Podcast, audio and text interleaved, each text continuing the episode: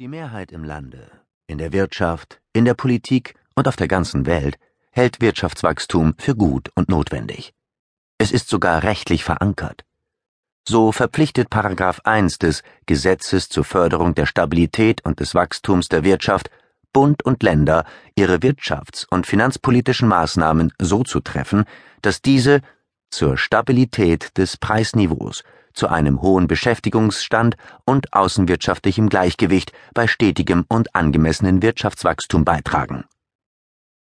Sämtliche Klimagipfel sind bisher daran gescheitert, dass die meisten Länder nicht bereit waren, von ihrem Wachstum Abstriche zugunsten des Klimaschutzes zu machen. Es gibt so etwas wie einen Common Sense darüber, dass Wachstum eine Konstante unserer Gesellschaften ist. Länder, die sich dem kapitalistischen Wachstumsprinzip verweigern, in Wirklichkeit aber trotzdem gerne Wachstum erleben würden, Nordkorea und Kuba zum Beispiel, haben eine sehr überschaubare Fangemeinde. Auch in der deutschen Parteienlandschaft herrscht in diesem Punkte eine bemerkenswerte Einigkeit. Wirtschaftswachstum ist auch weiterhin ein wichtiges Instrument, um unseren Wohlstand zu erhalten, sagt Georg Nüßlein, der Obmann der CDU-CSU-Bundestagsfraktion in der Enquete-Kommission Wachstum, Wohlstand, Lebensqualität. Europa braucht Wachstum, kein Spardiktat, erklärt der SPD-Mann Per Steinbrück im Bundestag. Die Grünen hätten das Wachstum zwar gerne etwas grüner, halten es aber genau deshalb für notwendig. Die Linke wünscht sich höhere Löhne für höheres Wachstum, also mehr Geld in den Händen der Werktätigen, auf das sie es gleich wieder ausgeben. Und ausgerechnet die Liberalen, die bei der jüngsten Bundestagswahl die größte Schrumpferfahrung sammeln mussten, haben als einzige Partei ihre Wahrnehmung komplett auf das Wirtschaftswachstum verengt.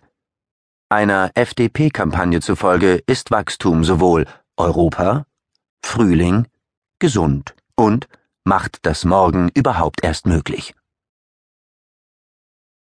Mehr Menschen, mehr Nachfrage, mehr Wohlstand. Wirkliche Wachstumsgesellschaften entstanden erst nach der Neolithischen Revolution, mit der Erfindung der Landwirtschaft.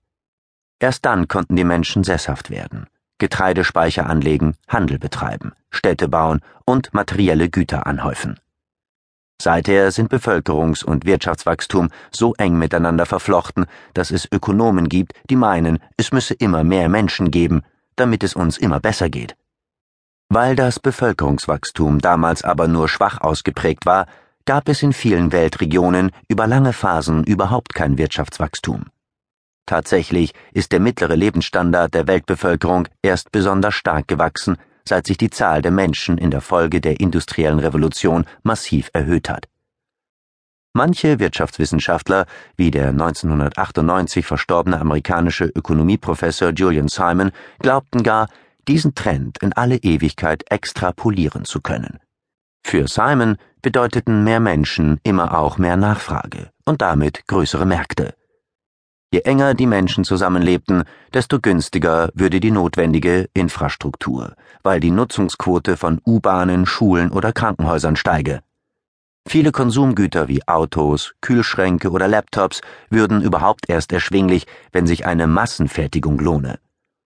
Auf diesem Weg würden zwar hin und wieder Ressourcen knapp, für die der Mensch aber stets einen Ersatz gefunden habe.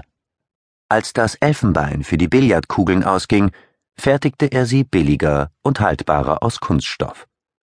Generell wollte Simon keine Rohstoffprobleme erkennen, solange die ultimative Ressource, das menschliche Gehirn, durch das Bevölkerungswachstum immer größer werde. Wachstum so lernen es heute unsere Studenten der Volks- und Betriebswirtschaft auf den Universitäten, ist immanent notwendig, um den Wohlstand zu mehren, das Angebot an Gütern zu erhöhen und um gesellschaftliche Probleme zu bewältigen. Wachstum bedeutet mehr Arbeitsplätze, mehr Einkommen, mehr Steuereinnahmen, mit denen sich öffentliche Aufgaben erfüllen lassen. Es spült Abgaben in die Sozialkassen, mit denen Bedürftige versorgt werden können. Wachstum kann bei einer klugen Sozialpolitik sogar dafür sorgen, dass gesellschaftliche Ungleichheiten abgebaut werden. Wie sollen die südeuropäischen Krisenstaaten die Geißel der Arbeitslosigkeit loswerden, wenn nicht eine wachsende Wirtschaft endlich wieder neue Jobs schafft?